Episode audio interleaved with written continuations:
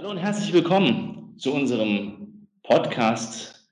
Ähm, ich bin Boris Gloge. Ich habe mir heute den Florian Christ eingeladen. Und der Florian ist ein Unternehmer, Entrepreneur, ich glaube mittlerweile sogar Serial Entrepreneur. Und ich habe ihn mal eingeladen, weil wir in unserem Podcast ja immer über Unternehmertum, Agilität, Schule etc. reden. Und Florian ist ein wahnsinnig interessanter Gesprächspartner der so ein bisschen die ganze Banking-Industrie äh, disruptieren will. Schön, Florian, dass du da bist. Freue ich mich sehr drüber. Hallo Boris, ich freue mich auch sehr, dass äh, wir mal wieder sprechen und heute auch in diesem speziellen Format äh, freue ich mich besonders. Florian, erzähl doch mal, wer du eigentlich bist. Also wer ist denn der Florian? Wer, wer ist der Florian? Ich versuche es mal einfach zusammenzufassen. Äh, ich bin 44, äh, komme aus Kassel. Das ist für die meisten, die sich Deutschland und die Landkarte anschauen, in Verbindung mit Startups ein bisschen ungewöhnlich mittendrin. Äh, Familienvater, zwei, zwei Kitties äh, mit 13 und 10. Äh, freue ich mich demnächst auch auf Themen wie Pubertät. Ähm, ansonsten von, von Geburt her mal Wirtschaftsinformatik gelernt, früh äh, durch meinen Vater inspiriert auch angefangen zu gründen. Äh, habe in den 90ern äh, mich viel um Thema EDV, IT, damals hieß das noch nicht Digitalisierung, gekümmert und Mittelständlern geholfen, so ein bisschen äh, digitaler zu werden, nichtsdestotrotz. Ähm, nach äh, einem Kurs, kurzen Exkurs in die Beratung, so die Großunternehmen verstehen, äh, in der Bank hängen geblieben und nach äh, sechs Jahren äh, Bank lernen, was, was ich sehr genossen habe, ähm, aber wieder zurückgekehrt in das Unternehmertum, weil irgendwie hat meine Eltern oder haben meine Eltern beide mir das wohl in die Waagschale, in die Wiege gelegt, äh, zu sagen, äh, kümmere dich selber um die Themen, die dich begeistern und 2015 äh, wieder gegründet. Das ist so äh, Florians Werdegang in der Nutshell. Äh, und in so seitdem aus Kassel heraus äh, am Versuchen, viele spannende Leute zu finden und äh, Produkte zu bauen, die, an die wir glauben. Ja, das ist der Florian, glaube ich. Was, ähm, genau, und, und, jetzt hast du 2015, hast du gesagt, hast du neu gegründet aus der Bank quasi heraus? Ja. Was hat denn dich dazu bewegt? Also wie, wie kommt man dazu, einen sicheren Job, der wahrscheinlich karrieremäßig auch äh, aufgegleist gewesen ist, ähm, quasi an den Nagel zu hängen und zu sagen, ich gründe nochmal und fange was Neues an. Und wie sicher war das? Also war das sicher? Also war der Erfolg garantiert? Ähm, nein, war natürlich nicht garantiert. Auf der anderen Seite, ähm, ich habe meine, äh, in meiner ersten Selbstständigkeit, das waren fast zehn Jahre, ähm, wo ich zum Schluss auch eine, eine kleine, also zwei, drei Mitarbeiter hatte, äh, habe ich meinen Mitarbeitern noch mitgegeben, die mein, mein erstes Geschäft fortgesetzt haben und heute auch noch erfolgreich tun.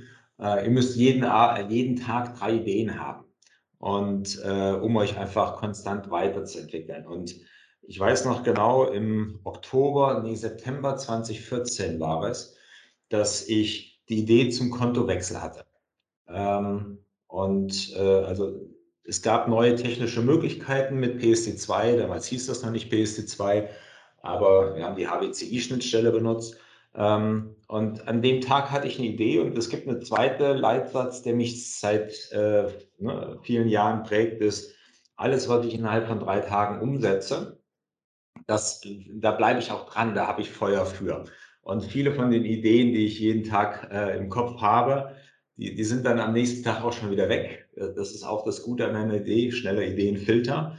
Und Kontowechsel war nach zehn Jahren das erste, was ich dann am Wochenende umgesetzt habe, meinen kleinen MVP. Und ich wusste, es funktioniert technisch. Und das war für mich, äh, Boris, der Punkt zu sagen, shit, das muss ich jetzt durchziehen. Es funktioniert, das Thema begeistert mich, ich will dieses Produkt zum Fliegen bringen. Das war die erste Idee nach zehn Jahren, wo ich gesagt habe, das ist meine Idee, die will ich machen. Ich habe gefragt in der Bank, lohnt sich das, das in der Bank zu tun, also aus einer Bank heraus für den Markt? Äh, und wir waren uns relativ schnell einig, nee, musst du äh, alleine machen. Äh, das heißt, am Montag Kündigung hingelegt und ähm, ja, ein bisschen weniger als sechs Monate später, weil mir war trotzdem wichtig, sauber alles zu hinterlassen in der Bank. Äh, keine 6 Monate später war die Firma gegründet und, äh, ich hatte 5 Mann neben mir begeistern können, um das Produkt zu bauen.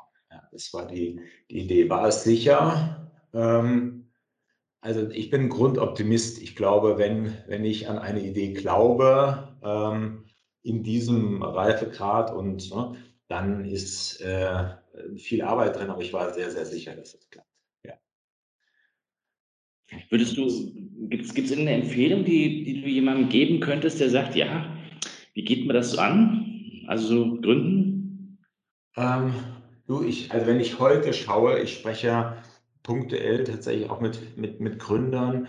Ich glaube, wir waren so naiv. Gründer heutzutage, dadurch, dass das ganze Ökosystem rund um wie gründe ich, äh, viel klarer geworden ist, viel mehr Guidance da ist. Da waren wir echt schon, ähm, na naiv. Aber, ähm, ich glaube, das Wichtigste ist, ähm, das, was wir intern auch, wenn wir neue Ideen haben, zu überprüfen: Findest du jemand, der bereit ist, für dein Produkt zu bezahlen? Mhm. Also, eh bevor du das, ne, sachliche Gründen überhaupt durchziehst, ähm, und da 'ne gewisse äh, 'n Gegencheck machst für dich selbst. Ähm, ist deine Idee toll, äh, oder, äh, bereitet ne? Lustig, genau die Diskussion hatten wir, glaube ich, in 'nem anderen Talk vor vor 4, 6 Wochen zusammen, ne? Ja. Ähm, das habe ich damals noch sehr, sehr stark fokussiert. In den letzten 5 Jahren, ähm, habe ich hier und da Ausreden zugelassen, warum bei Ideen, die ich gut fand, äh, ich nicht sofort wissen wollte, äh, wer das bezahlt. Ähm, das sind aber andere Geschäftsmodelle. Äh, insofern heute den Tipp würde ich auf jeden Fall mitgeben, den du ja auch, sehr stark forcierst: wer bezahlt eigentlich für dein Produkt? Ne, und das, schnell rauszufinden und auch schnell auszunutzen, hat uns ja in die Lage versetzt, auch, sagen wir mal, klassisch zu gründen. Also, so, dass man sich selber trägt und nicht, dass man irgendwelches Spielgeld von anderen einsammelt, äh, um dann einfach 'n paar Risiko äh, zu spielen, ne? Also, Fino ist immer noch selbstfinanziert und, äh, schafft mir auch uns, äh, auch den Freiraum zu sagen: „Wir bauen weiter das, an was wir glauben und nicht das, was, äh, irgendwelche externen Stakeholder gerne von uns wünschen.“ Na, ich finde das auch immer toll. Das ist das ist der Grund, warum ich auch, äh, mit dir sprechen wollte, weil diese Start-up-Szene, die dann irgendwie pitcht und so, die wird gehypt ohne Ende. Da gibt es Fernsehshows und ich weiß nicht alles darüber.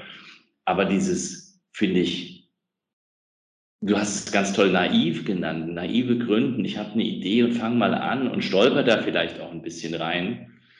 Ähm, ich glaube, das ist noch viel häufiger, aber das wird einfach so übersehen, ja? Es es gibt natürlich Förderungsprogramme und du hast gesagt, es gibt 'ne ganze Gründungsszene mittlerweile dazu. Das ist schon alles korrekt, aber ändert nix an der Tatsache, dass man irgendwie anfangen muss und, ähm, und vielleicht auch schauen muss, dass man damit Geld verdient und zwar relativ schnell.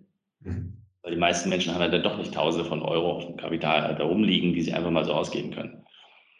Und und das ist sogar etwas, was ich die letzten Tage beobachte, weil du es grade ansprichst. Ähm, die viele, die lange schon im Beruf sind, müssen ja erst mal wieder verlernen, was sie alles wissen, um die Naivität des Gründens, äh, wieder auf sich zu nehmen, ne? Also, ähm, ich bin heute schon, weil man natürlich sich wieder was erarbeitet hat und die die Fallhöhe wieder größer ist, bin ich merke ich selber an mir, äh, viel vorsichtiger, was neue Ideen angeht. Also, ich will mehr wissen, ähm, als ich, äh, vor 5 Jahren, 6 Jahren war. Und es ist so erfrischend, ähm, mit jungen Menschen zusammenzuarbeiten, äh, besonders ich kann einige nennen, aber, äh, Lea und Tobi zum Beispiel aus dem Anybill, äh, ähm, die die wir ja auch in unserem Ökosystem haben. Das ist so erfrischend, äh, zu merken, wenn junge Mitzwanziger halt einfach die ganzen Herausforderungen der Welt gar nicht kennen oder noch bewusst kennen und ausblenden. Äh, die sind so viel schneller, so viel agiler und so viel erfolgreicher, weil sie die Fragen, die jetzt da sind, beantworten und nicht, äh, sich Gedanken machen über die Fragen, die in 6 Monaten kommen. Ähm, das das ist schön und das ist halt auch etwas, was man sich, glaube ich, bewahren muss, äh, diese Frische und Naivität, ne? Das neben dem bezahlt jemand für deine Idee, äh, ein großer Erfolgs Erfolgsfaktor. Und grade wir sind in so 'ner Phase des des Wachsens und wenn Mhm. man wächst, denkt man immer, man muss Erfahrung dazu nehmen. Ähm, und ich bin gerade am Überlegen, ob ich genau das Gegenteil wieder tue. Ne? Also nicht Erfahrung dazu nehmen, äh, sondern Naivität dazu nehmen. Ja, aber das ist total counterintuitiv, weil der normale, der normale Weg, das wäre jetzt genau die nächste Frage auch für mich gewesen. Wie ging es denn dann weiter? Weil du hast ja eine sehr erfolgreiche Firma mit mehr als 100 Mitarbeitern, ähm, die da am Start ist. Und ich meine, das ist schon beeindruckend, mit fünf bis sechs Jahren sowas hinzulegen. Wie geht es dann weiter? Also welche, welche Fragen kommen denn dann? Also jetzt fun funktioniert ja das, das, das Spielchen, du hast deinen Kunden, das rennt ja dann auch einigermaßen, ist ja okay. Ähm, Steuerberater hat man dann auch irgendwann, ich glaube, das ist relativ trivial. Aber was sind dann die echten nächsten Herausforderungen, die, die auf einen zukommen? Also die, ähm, wenn ich jetzt viel anschaue und ich glaube, es ist von Produkt zu Produkt unterschiedlich, aber das, wo wir es am erfolgreichsten gemacht haben, das haben wir nicht bei allen Produkten später durchgezogen, ist tatsächlich die Wertschöpfung, wie du sie mit deinem Produkt erlebst, Schritt für Schritt zu verbessern. Das heißt, am Anfang geht es ja darum, an alle verkaufen. Das ist relativ einfach, etwas zu verkaufen. Ähm, der viel schwierigere Schritt ist äh, aber dann das, was du versprochen hast zu verkaufen, auch einzulösen. Äh, und zwar so einzulösen, ähm, ist in, in unserem Fall, ich würde jetzt nicht sagen komplexer als bei anderen, aber ähm, wir verkaufen ja B2B2X, also an den Endkunden. Wir geben unser Produkt einer Bank, die Bank setzt es ein und äh, gibt es wiederum ihren Bankkunden, den Endkunden. Ähm, und wir müssen natürlich alle Mitarbeiter einer Bank begeistern für das Produkt, ihnen erklären, warum das Produkt gut ist, damit sie es wiederum an den eigentlichen Nutzer geben. Und das zu optimieren und sich da Dinge einfallen zu lassen, wie begeistere ich eigentlich eine große Masse Intermediäre äh, für mein Produkt, weil nur so werde ich erfolgreich. Da haben wir sehr, sehr viel Zeit für investiert und ähm, also zu verstehen, welche Faktoren beeinflussen den Erfolg deines Produktes und die schrittweise zu optimieren und da die, die äh, Barrieren eigentlich abzubauen. Das waren so die ersten, äh, sagen wir mal, im Produkt, glaube ich, die ersten 12, 18 Monate, die uns sehr, sehr intensiv beschäftigt haben. Und danach schaust du, wenn du gute Kundenbeziehungen hast, welche Produkte in der Wertschöpfung liegen eigentlich links, rechts, äh, wie kannst du deinen Footprint äh, ausweiten und äh, sagen wir mal die Kundenbeziehung äh, stärker und größer machen. Also die Frage nach dem zweiten Standbein, mhm. ähm, die, die ging dann schon los und geht, äh, wenn ich jetzt mal nach vorne spule, sechs Jahre, das ist erschreckend. Ich habe mir am Wochenende bewusst gemacht, Fino, gibt es, der, wir sind im sechsten Jahr, demnächst sieben Jahre, also wir sind eigentlich schon alt. Ne? Also dieses Jung ist durch. Ähm, und ich habe immer gesagt, ich mache Kontowechsel zehn Jahre. Also mit Gründung äh, stand fest, dieses Produkt, so wie es damals gebaut worden ist, möchte ich maximal zehn Jahre machen. Warum? Weil immer noch sehr äh, papierhaft getrieben und ich hasse Papier. Das heißt, wir sind jetzt an der Phase zu überlegen, wie schaffen wir unser Produkt selbst ab. Also mhm. nicht den Fehler Nokia und äh, Kodak und wie sie alle heißen, äh, sondern aktiv dran zu arbeiten, dein Standbein, was äh, viele Mitarbeiter ernährt, abzusägen. Ähm, und das ist eine schöne Dynamik, die fast vergleichbar ist mit der Dynamik äh, von Tag 1 äh, und macht mir gerade sehr, sehr viel Spaß. Das ist ähm, also auf deine Frage äh, wach bleiben und, und schauen, wie bleibt man in, in diesem Tag 1 Modus, was auch der Bezos immer sagt. Ja, ja da, da spricht der Innovator in dir, finde ich. Also da spricht der Typ in dir, der ununterbrochen auf der Produktschiene unterwegs ist und sagt, ich muss jetzt noch nächstes und noch, noch mal eins noch mal eins noch mal eins. Ähm, ich habe ja bei uns ein bisschen einen anderen Zugang bei uns beispielsweise, ich mache viel Organisationsentwicklung in die eigene Organisation hinein, weil ich ja ununterbrochen Kulturarbeit machen muss, weil ich Leute bei uns ständig dazu bringen muss, was ist eigentlich Agilität und wie funktioniert das überhaupt? Das Produkt verändert sich nicht ganz so schnell wie bei, bei, bei dir. Ne? Ähm, und aber deswegen auch nochmal ein Tick die Frage, welche Strukturen kommen denn dann auf einen zu? Also du hast jetzt deine 15 Leute, die haben wahrscheinlich die ersten, keine Ahnung, acht bis zehn Monate lang davor sich hingearbeitet, haben tolle Produkte gemacht. Also die eine Thematik ist, wie geht es dann organisatorisch weiter? Aber bevor du mich, mich mit die Frage beantwortest, habe ich noch eine andere Frage. Ich habe nämlich eine These. Ich glaube, dass ein Gründer verkaufen können muss. Da hast du gesagt, das ist relativ einfach. Also glaubst du, dass ein Gründer verkaufen muss? Und wenn ja, wie macht er das? Ähm, äh, stimme ich dir komplett zu. Ähm, ich glaube, der Gründer, wenn du, also der Gründer, der klassische Gründer, also nicht der, Entschuldigung, dass ich jetzt so gemein sage, nicht irgendjemand ruft bei McKinsey an, hast du einen Berater über äh, und kann der, kann der äh, einen Gründerjob übernehmen. Also nicht der angestellte Gründer, sondern der Gründer, der die Idee hat, der die Motivation hat und äh, das auch ausstrahlt. Der ist aus meiner Sicht ein natürlicher Verkäufer, weil er mit seiner Leidenschaft äh, das Gegenüber überzeugt und diese Leidenschaft steckt an und diese Leidenschaft, wenn es einen Nutzen hat, wovon wir mal ausgehen, ja, das gewinnt immer. Und ich glaube, kein Mensch, kein klassischer Verkäufer kann diese emotionale ähm, Wirkung der Leidenschaft übertreffen.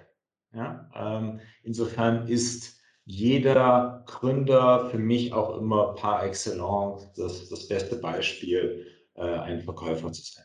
Zumindest, und das muss man, glaube ich, auch da differenzieren, wir immer B2B.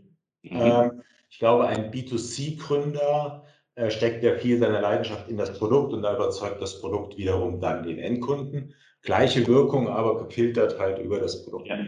Ich glaube, der, äh, der B2B äh, ist immer ein natürlicher. Ich sehe das in meinem Team, äh, wo, wo Teammitglieder ihre eigenen Produktideen hatten und heute Gründer ihrer Produktideen sind.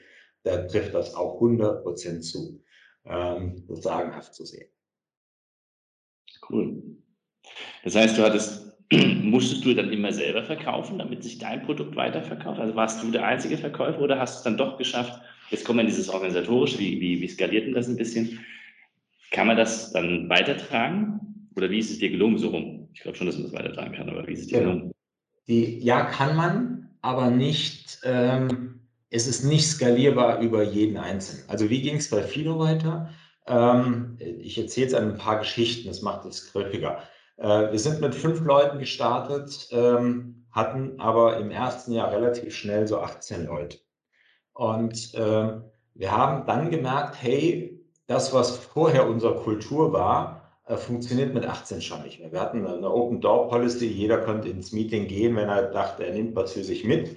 Ähm, das ging mit fünf hervorragend, weil die Leute wussten, ähm, Zeit äh, und Informationsfluss für sich zu priorisieren. Bei 15 war das anders. Da hatten wir einen Werkstudenten, der fand das so spannend, was geredet wurde, der saß in jedem Meeting. Äh, hat er irgendwann halt nicht mehr gearbeitet. Das heißt, du musstest den Leuten erklären, was ist wichtig für dich an Informationen und äh, wo, wo arbeitest du. Und äh, das hatte bei uns als Resultat, dass wir gesagt haben, wir gründen Atome. Atome ist halt das kleinste Team, was für ein Produkt steht, ähm, quasi eine Company in der Company. Und das war super. Zu der damaligen Zeit eine ideale Atomstruktur waren fünf bis acht Leute, manchmal auch, wenn es ein großes Produkt war, vielleicht zehn. Ähm, das ist, hat ja die Organisationsentwicklung, du kannst das viel besser herleiten, warum das gut ist. Ähm, ich habe nur die Erfahrung gemacht, ohne, sagen wir mal, das zu planen. Und dort hatte ich ähm, das Glück, und das musst du heute wieder schaffen, dass Fino, als es, sagen mal, jünger war als 18 Monate, also für viele Leute hochriskant, junger Arbeitgeber, keine Finanzierung, ja, sieht Menschen an, die in so einer Atmosphäre, also zieht Gründertypen an. Ja, hochriskant, äh, breite Aufgabenmasse, viel Entscheidungskompetenz, viel Risiko, hohe Dynamik. Das war leicht daraus, neue Menschen zu finden und äh, denen das Werkzeug an die Hand zu geben, eigene Gründer, ne, äh, also Gründer innerhalb der Fino-Familie zu, zu werden. Äh, heute 150 Mann, besetztes Unternehmen, immer noch für viele dynamischer als vieles andere. Aber 90 Prozent der Bewerbungen oder andersrum, die, die sich vorher beworben haben, die muss ich heute suchen. Die kommen nicht mhm. mehr, weil dafür sind wir zu alt und zu groß. Ähm, dafür kriege ich ganz viele Menschen, denen Sicherheit wichtig ist. Ähm, und insofern müssen wir eigentlich, muss ich mir Gedanken machen, wie spreche ich wieder diese jungen Gründer an, um neue Themen zu platzieren. Äh, und gleichzeitig ist aber nichtsdestotrotz etwas passiert, die, die Lust haben, die, die Unterscheidung zwischen denen, die immer nur in kleinen Teams arbeiten und nach zwölf Monaten aussteigen, die gibt es nicht mehr, die haben auch Fino verlassen und gründen ganz andere Sachen. Ähm, und die, die Lust haben, ihr Thema groß zu machen. Mhm. Ähm, davon, das sind halt punktuell dann ein ganz kleiner äh, Teil, äh, die sind noch da und von denen finde ich auch ab und zu wieder neu. Und das sind dann äh, quasi natürliche neue Bausteine in der äh, Fino-Welt und neue Organisation.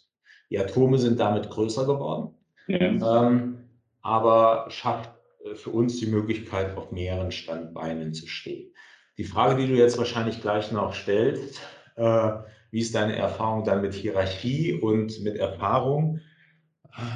Da bin ich noch sehr, sehr, sehr unentschlossen, mir ein finales Urteil zu erlauben. Ich glaube, dass äh, Erfahrung gut ist, aber nur bei Erfahrung, nur bei Menschen, die Lust haben, ihre Erfahrung einzubringen und gleichzeitig zu lernen. Also die, die Naivität, also das Verlernen äh, mitbringen wollen, die werden glücklich. Also wir sind, wir scheitern regelmäßig daran, erfahrene Menschen einzustellen und denen einen Raum zu geben, die nicht Lust haben, auch selber etwas Neues zu wagen und etwas Neues. Ähm, ein ähnliches Problem haben wir auch. Also die Leute, die wirklich erfahren in dem Sinn, was wir brauchen, sei es Organisationsentwicklung oder, oder Agile oder sonst was, die kommen damit unendlich, also nicht, man darf das nicht verallgemeinern, aber ich, bis jetzt habe ich wirklich lange gebraucht, Leute zu finden, die dann es trotzdem nochmal schaffen, auszubrechen. Also die dann sagen, okay, ich mache tatsächlich innerhalb dieses Rahmens Agile und nochmal was irgendwie pfiffiges Neues. Ja.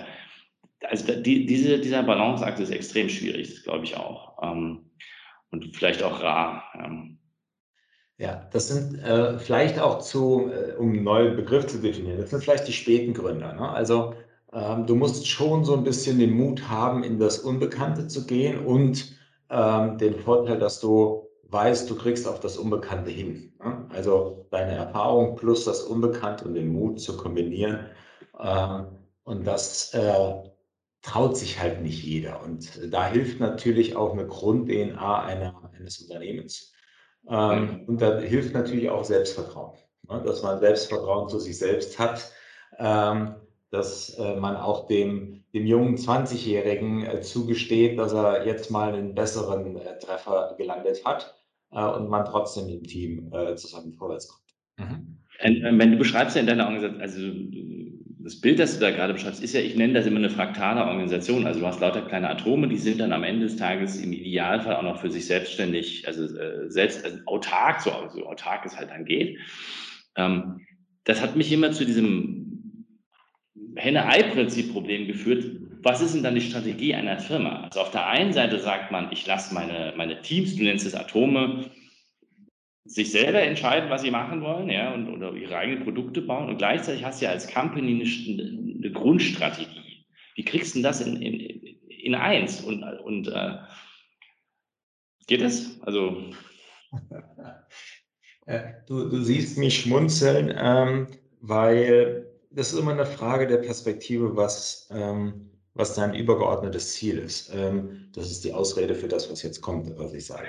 Ähm, ich glaube, wir haben, weil wir wussten, wir haben einige Produkte im Markt, die sich tragen, haben wir viel auch gespielt, also ausprobiert, gelernt, Fehler gemacht und waren vielleicht nicht so stringent äh, auf dem Oberziel, maximale Geld verdienen, maximale, also wir hatten diese Maximalziele dann zwischendurch nicht mehr, ne, weil wir ausprobieren wollten, was bringt uns in Summe weiter. Und äh, da ist nicht nur, ich will den Ertrag erhöhen, sondern vielleicht auch die ideale Arbeitsweise finden. Ne? Also wie mache ich, ne, ähm, dummes Wort, Work-Life-Balance. Also wie optimiere ich das weiter, dass die Leute lernen, sich weiterentwickeln und trotzdem die Produkte weiterkommen. Also wir haben viel falsch gemacht und viel gelernt.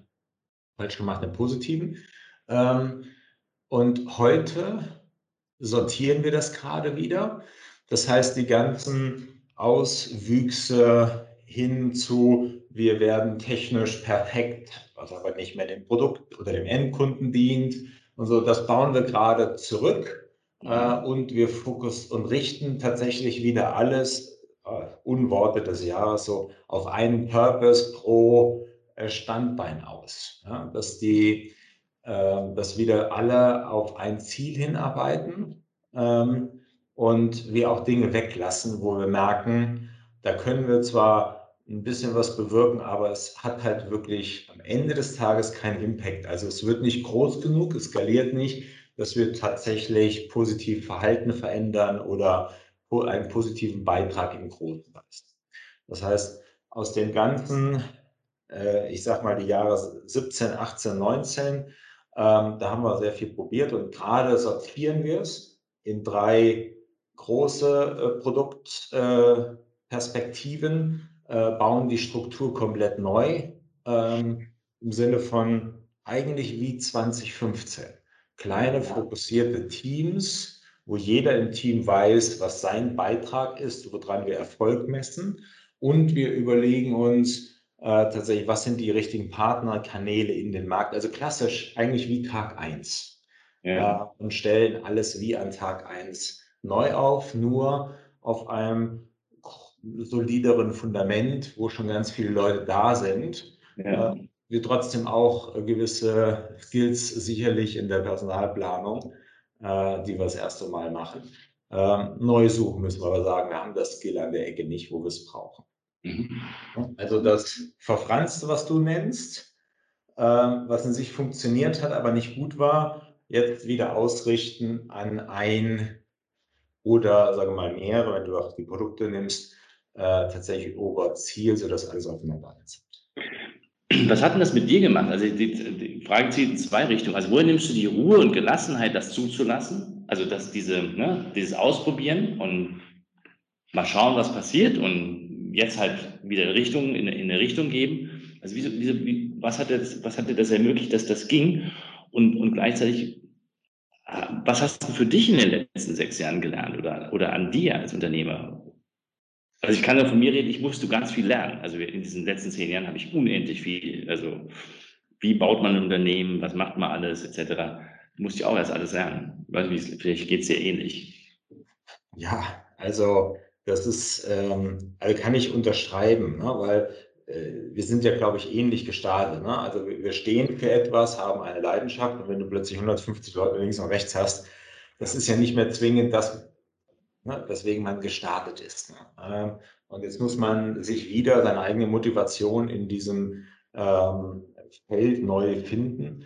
Ähm, also was hat das gemacht? Ich bin jemand, der loslassen kann. Äh, das hat mir noch nie, ist mir noch nie schwer gefallen. Also Menschen zu vertrauen, die sagen, ähm, ich möchte ein, ein, Themenfeld übernehmen, weil ich die Leidenschaft habe, weil ich es nach vorne treibe, bin ich immer der Überzeugung, die können das besser in dem Teil als ich.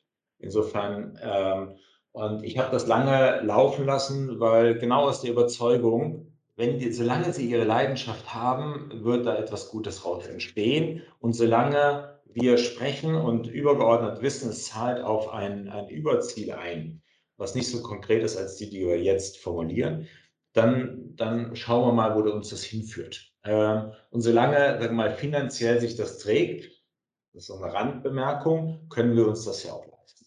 Mhm. Ähm, es hat manchmal dazu geführt, ähm, also konstantes Lernen, auch Enttäuschung, wenn ich äh, gemerkt habe, okay, manchmal driften die Themen in eine Richtung, wo ich sage, wollen wir da wirklich hin? also persönliche Enttäuschung, weil man das selber anders machen würde.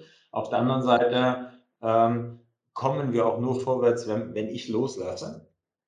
Ähm, da habe ich mich immer gut gefühlt. Ähm, ich muss aber jetzt sagen, dass es momentan besonders viel Spaß macht, weil wir halt alle wieder unter einen Hut äh, versammeln. Und das heißt nicht, dass, dass ich mich jetzt mit meinem Kopf durchsetze. Das ist damit nicht gemeint, sondern wir, äh, wir finden wieder äh, Werte, wie wir arbeiten wollen, aber auch uns, wir erfinden uns neu aus der Produktdenke, für was wollen wir stehen und bauen die Strukturen darunter. Das äh, fühle ich mich gerade besonders. Also zwischenzeitlich, als es sehr starr war, sehr hierarchisch war, ähm, wenig Leidenschaft in manchen Teilaspekten. Mhm. Das hat mir wehgetan, weil das nicht mein Werteverständnis ist. Und das rütteln wir gerade wieder kräftig durch. Und insofern fühle ich mich gerade sehr wohl. Ähm, Aber da ist halt auch die Frage, ne? ist, dient die Organisation mir oder diene ich der Organisation, also der Delfino? Und ich glaube, letzteres ist wichtig. Deswegen konnte ich auch schon äh, die vergangenen Jahre manchmal mit einem skeptischen Auge aber auch zuschauen, wo sich das hinbewegt. Ja. Ich würde gerne noch so ein, so ein, so ein äh, Fintech-Startup-Gründer ähm, ähm, noch mal in eine andere Richtung was fragen. Wo, wo geht denn deiner Meinung nach diese Bankenindustrie, äh, wo geht denn das hin? Also jetzt kommt gerade die EZB mit ihrem New Green Deal und wir nehmen, plötzlich redet jeder über Sustainable Finance und wir werden da, ich weiß nicht, wie viele Regularien kriegen in den letzten, in den nächsten fünf bis sechs Jahren. Das wird, wird ganz, ganz heftig werden, glaube ich. Und die Investoren fangen jetzt, ich habe jetzt gerade mit einem Gründer aus Silicon Valley gestern gesprochen, der hat gesagt, in den USA ist ganz klar, du machst, kriegst kein Geld mehr, wenn du nicht Impact aufzeigen kannst. Wo geht es deiner Meinung nach hin? Was, was passiert da gerade? Ähm, wir, wir sind zwar in, in Finance unterwegs, aber ich, ich muss da auch dazu erklären, dass, dass, äh, dass die Finanzen, für die ich mich interessiere, wo wir, glaube ich, Impact liefern können, die sind sehr Basis, äh, Basisthemen. Also das, was jeder versteht, was mein Sohn versteht, was meine Mama versteht und nicht so dieses ne, Investment, Trading, äh, komplexe Finanzprodukte, das, das ist nicht meine Welt. Ne? Ähm, ist es auch nie geworden. Ähm, aber auf deine Frage, ich glaube an, an solche Buzzwords wie Embedded Finance. Embedded Finance heißt, äh, etwas zu bezahlen. Ähm, es passiert im Hintergrund. Heute ist es manchmal noch ein sehr vordergründiger Prozess und ich konsumiere zukünftig einfacher. Und ich würde mir wünschen, da arbeiten wir sehr stark darauf hin, dass bezahlen, aber auch so eine kleine Schutzfunktion mit beinhaltet, was kann ich mir eigentlich leisten, was sollte ich mir leisten. Mhm. Ich glaube sehr stark an, äh, vor drei, vier Jahren habe ich es noch Abonisierung genannt, äh, nichts Neues, aber dass, dass unsere Ausgaben im Konto flacher werden. Ne? Also wir viel mehr über monatliche äh, Bezahlung äh, arbeiten statt, oh, die Heizung geht kaputt und ich muss mich jetzt verschulden, weil ich kein Geld auf dem Konto habe. Also ähm, ne, Musik, Spotify etc. kennen wir halt. Also Embedded Finance äh, macht das Bezahlen und Konsumieren leichter, äh, Ratenkauf etc. sehen wir Ansätze und das Bezahlen eigentlich nicht mehr so dieser Negativschritt ist und wahrscheinlich komplett im Hintergrund passiert, so wie das Amazon Go ja vormacht. Ich laufe, auf, äh, laufe aus dem Laden und im Hintergrund wird bezahlt. Das ist das eine. Ähm, Sustainable Finance äh, habe ich heute Nachmittag gerade äh, wieder einen Termin. Jetzt mal losgelöst von dem Buzzword. Äh, warum finde ich Finance spannend? Weil ähm, mein, mein altes Sprichwort, dein Leben spiegelt sich im Bankkonto. Das heißt, wenn wir uns ein Bankkonto anschauen, weiß ich, wer ist der Boris? In welcher mhm. Lebensphase befindet er sich? Was sind seine Hobbys, seine Leidenschaft, seine Schwächen, seine Charakterzüge etc. Und das zum Positiven aus Perspektive des Einzelnen äh, zu interpretieren und ihm zu helfen, äh, leichter durch das Leben zu laufen. Also alles, was Routine ist, abzuschaffen. Alles, wo du Fragen hast, zu beantworten. Ja, das ist etwas, was das Bankkonto und angeschlossene Datenströme eigentlich gewährleisten. Das möchte ich heben. Das ist so das Embedded Finance. Das Sustainable Finance hilft dabei, eine weitere Perspektive aufzugreifen. Ja, also sind, ist dein Unternehmen, ist dein Handeln CO2-neutral? Ja, so wie wir die, die Ampeln auf Nahrungsmitteln haben, kannst du auch die Ampeln ja auf Unternehmen, bei denen du einkaufst, äh, draufschreiben. Ähm, ich persönlich bin ein großer Freund, ich habe schon, schon jahrelang gesagt, so ein Regionalitätsindex, also Nachhaltigkeitsindex ist ja gerade trendy. Mhm. Aber Regionalitätsindex fand ich, fand ich früher schon spannend zu sehen, wie viel Geld bringst du eigentlich in deine Region zurück, in mhm. dein Dorfökosystem ja, und schaffst somit auch, dass dein Dorf, äh, deine Community in, entstehen, sich entwickeln kann, weil Geld zurückfließt. Sowas kann ich am Bankkonto heute sehr leicht, könnte ich transparent machen und daran arbeiten wir, ähm, und viele andere ja auch, das dem, dem Nutzer transparent zu machen. Und so schaffst du halt Transparenz, lieferst Antworten äh, durch ganz, ganz einfache Produkte oder einfach Datenströme, die wir nutzbar machen, die in der Vergangenheit nicht, äh, nicht digital verfügbar waren. Ähm, und das wird unser Verhalten verändern, unser Konsumverhalten, unser Lebensverhalten wird Dinge einfacher machen, weil das Toilettenpapier halt automatisch kommt, wenn es alle ist und nicht, weil ich äh, jetzt ins Edeka laufen muss und das kaufen. Und das sind Dinge, die, da freue ich mich drauf. Die sind gar nicht so schwer. Ähm, ich glaube, das ist eher eine Timing-Frage, wann es vom Nutzer akzeptiert wird, dass das passieren darf, weil Datenstrom technisch ist das ja alles schon da. Und das wird uns die nächsten Jahre prägen. Und äh, auch da versuchen wir, mal, unseren Beitrag äh, zu liefern, indem wir gucken, wie können wir unsere Produkte dahingehend verändern. Ich habe vor, so also in den nächsten dieses Jahr wollen wir damit starten, äh, so ein bisschen Wirtschaftseducation für Kids zu machen ähm, in, in, Zukunft. Wenn ich hier so zuhöre, ist das ja eigentlich der Trend, Wirtschaft noch mehr zu abstrahieren. Also siehst du, siehst du auch die Gefahr? Ähm, ich, ich, weiß gar nicht, warum ich das jetzt negativ sehe. Ich finde das eigentlich grundsätzlich völlig genial, dass ich mich nicht mehr kümmern muss, ob äh, Klopapier kommt oder nicht. Ja? Ähm, so dieser Amazon-Abo-Knopf so quasi. Ne? Ähm, mhm. Aber ähm, glaubst du, dass, dass dass Wirtschaft damit nicht so, dass die, oder dass die Fintechs ist, oder, jetzt die, die, was wollen wir die nennen? Nicht das, heiße weiter Fintechs, dass die nicht anfangen, quasi Wirtschaft noch mehr zu abstrahieren, dass, ähm, jetzt habe ich halt Banking, jetzt weiß ich, da muss ich was bezahlen, später läuft es einfach nur noch. Weißt du, wie früher diese Angst gewesen ist, Leute, die die Kreditkarte nicht benutzen, dann weiß ich ja nicht, was ich, wo mein Geld ist. Ne? Also, weil ja. wenn ich es in der Hand habe, dann. Ja, ja, ja. Genau. Der, der Trend früher war ja, ähm, die Angst, Transparenz zu verlieren, weil du gewohnt warst, die Transparenz in dein Haushaltsbuch selber aufzuschreiben. Und heute, weil es digital ist, ich konnte ja damals die Kreditkartenabrechnung nicht sehen. Und heute ist es aber leichter, die Kreditkartenabrechnung zu sehen, statt das Haushaltsbuch und was es bewirkt. Deswegen glaube ich, der Trend dreht sich rum. Ähm, du sprichst mir aus der Seele, weil ich überlege, wenn ich mit Nele spreche, meiner Tochter. Die ähm, Nele ist 10, Paul ist halt mit 13 schon einen Tick weiter, der versteht schon ein bisschen weiter, wie, wie so Wirtschaft funktioniert. Immer noch ein junger, äh, junger Junge. Ähm, aber Nele ist ja noch naiver. Und die Frage ist, was muss Nele noch verstehen? Äh, eigentlich, ich bleibe mal beim Thema Strom. Eigentlich ist Strom zum Teil Wärme, also Heizen. Ähm, und äh, ich kann meine Geräte nutzen. Und was muss, was soll sie eigentlich wissen? Muss sie Strom verstehen und wie Strom produziert wird oder muss sie verstehen, dass es ökologischen, also sinnvoll produzierte Wärme gibt und dass ich, wie, je nachdem, wie viele Lampen ich anlasse, dass ich damit einen Teil des Ökosystems äh, quasi belaste oder, oder sinnvoll nutze. Und deswegen spreche ich eher von Wärme und nicht von Strom. Und wir sind aber aus einer, wir kommen ja aus einer Zeit, äh, Boris, wo wir noch sehr genau verstehen, was passiert. Ja, so wie du und ich wahrscheinlich all beide mal MS-DOS äh, noch genutzt haben und Windows und heute meine Tochter gar nicht mehr. Mein Sohn sagt, gib mir das, äh, das iPad und dabei nimmt er einen Windows-Rechner, weil heißt einfach nur, er kann drauf touchen.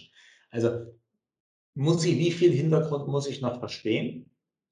Und was ist, das ist eine Faszination, die mich persönlich umtreibt, was sind heute die richtigen Worte, die richtigen Begrifflichkeiten, äh, wie ich Informationen für junge Menschen, aber auch andere zusammenführe. Also mein Lieblingsbeispiel, um wieder auf Fintech zu kommen.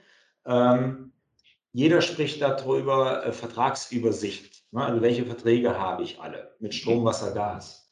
Meine Perspektive ist aber eher, ne, was gehört zur Mobilität? Und zur Mobilität gehört das Leasing, die Kfz-Steuer, das Benzin, die Werkstatt. Aber ich möchte es gerne unter meinem Auto sehen und nicht in sechs Einzelpositionen oder äh, 40 ja. Banken umsetzt.